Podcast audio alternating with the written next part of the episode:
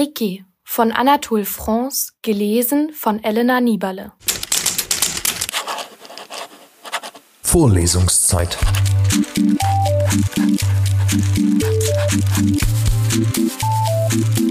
Der Geschichten-Podcast für jede Gelegenheit.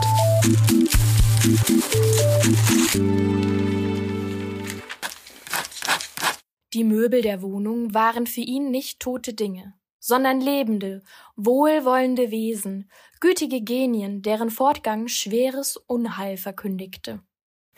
Teller, Zuckerdosen, Herd und Töpfe, alle die Gottheiten der Küche, Stühle, Teppiche, Kissen, alle die Fetische der Wohnräume, seine Laren, seine Hausgötter waren fort.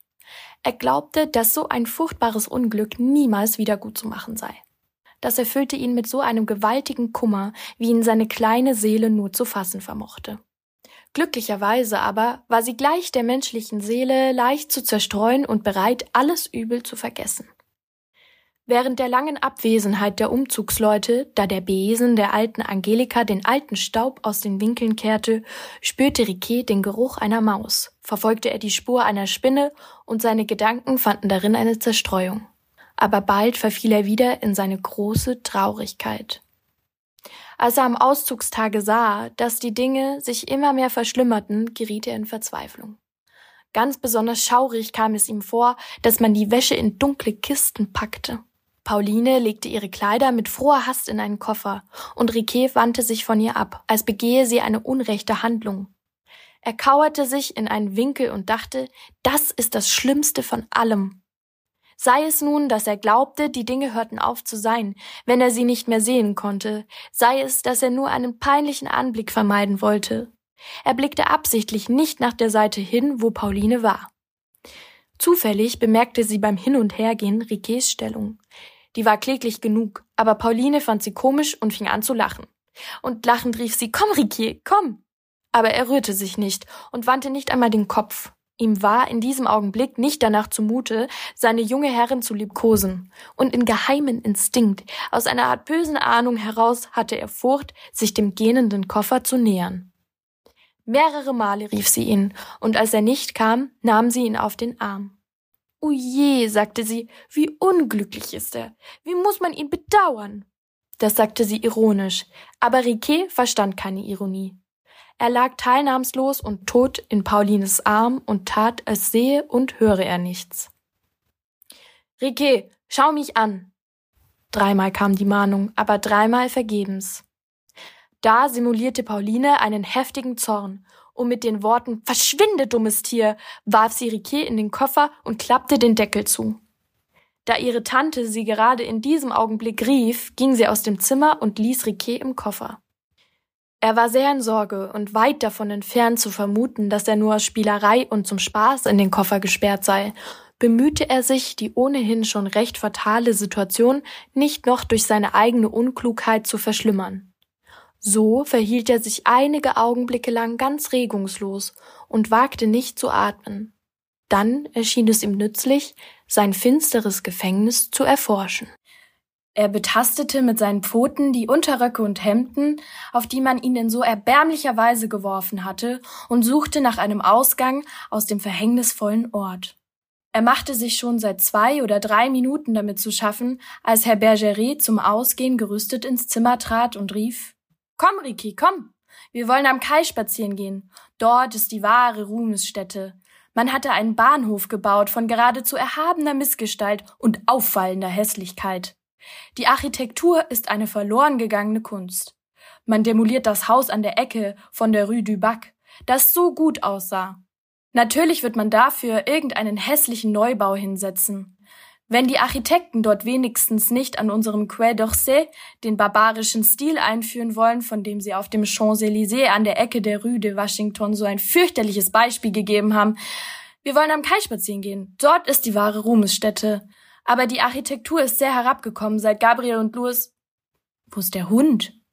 Riquet, Riquet! Herr Bergerets Stimme war ein großer Trost für Riquet. Er antwortete, indem er mit seinen Pfoten wie toll gegen die Seitenwände des Weidenkorbes kratzte. Wo ist der Hund? fragte Herr Bergeret Pauline, die eben mit einem Stapel voll Wäsche im Arm zurückkam. Er ist im Koffer, Papa. Was? Er steckt im Koffer, warum denn das? fragte Herr Bergeret. Weil er dumm war, antwortete Pauline. Herr Bergeret befreite seinen Freund, und Riquet folgte seinem Herrn schwanzwedelnd in den Hausflur. Da fuhr ihm ein Gedanke durch den Kopf. Flugs kehrte er um, lief zu Pauline zurück, stemmte sich mit den Vorderpfoten gegen ihre Kleider, und erst nachdem er sie zum Zeichen der Anbetung wie toll geküsst hatte, holte er seinen Herrn auf der Treppe ein. Er hatte geglaubt, es an Klugheit und Verehrung haben fehlen zu lassen, wenn er einer Person, die die Macht besaß, ihn in einen tiefen Koffer zu versenken, nicht seine Liebe bezeugt hätte. Auf der Straße bot sich Herrn Bergeret und Riquet das erbärmliche Schauspiel dar, dass ihre Möbel auf dem Trottoir herumstanden. Während die Umzugsleute in der Gaststube an der Ecke ein Glas Bier tranken, spiegelte Fräulein Suez Schrank die Vorübergehenden wider. Arbeiter, Schüler der Beaux-Arts, junge Mädchen, Kaufleute, Wagen und Karren und die Apotheke mit den farbigen Pokalen und dem Eskulapstab. Gegen einen Grenzstein gelehnt, lächelte Großvater Bergerie in seinem Rahmen mit seiner sanften Miene in dem feinen, blassen Gesicht unter den flatternden Haaren. Herr Bergeret betrachtete seinen Vater mit liebevoller Ehrerbietung und setzte ihn vom Grenzstein weg. Er stellte auch den kleinen Nipptisch von Zoe, der aussah, als schäme er sich, auf der Straße zu sein, an einen sicheren Ort. Indessen kratzte Riquet mit seinen Pfoten an den Beinkleidern seines Herrn und blickte ihn aus seinen schönen, traurigen Augen an, als wollte er sagen Solltest du, der du einst so reich und mächtig warst, arm geworden sein? Solltest du machtlos geworden sein, teurer Herr? Du lässt Leute, die in Lumpen gekleidet sind, in dein Wohnzimmer dringen, in dein Schlafzimmer, in dein Speisezimmer, lässt es zu, dass sie über deine Möbel herfallen und sie hinausschleppen. Deinen bequemen Lehnstuhl, in dem wir alle Abend ausruhten und manchmal morgens dicht nebeneinander, den haben sie auf die Treppe geschleppt. Ich hörte, wie er unter den rauen Griffen der schlecht gekleideten Leute seufzte, unser guter alter Lehnstuhl, der ein großer Fetisch ist und ein gütiger Geist.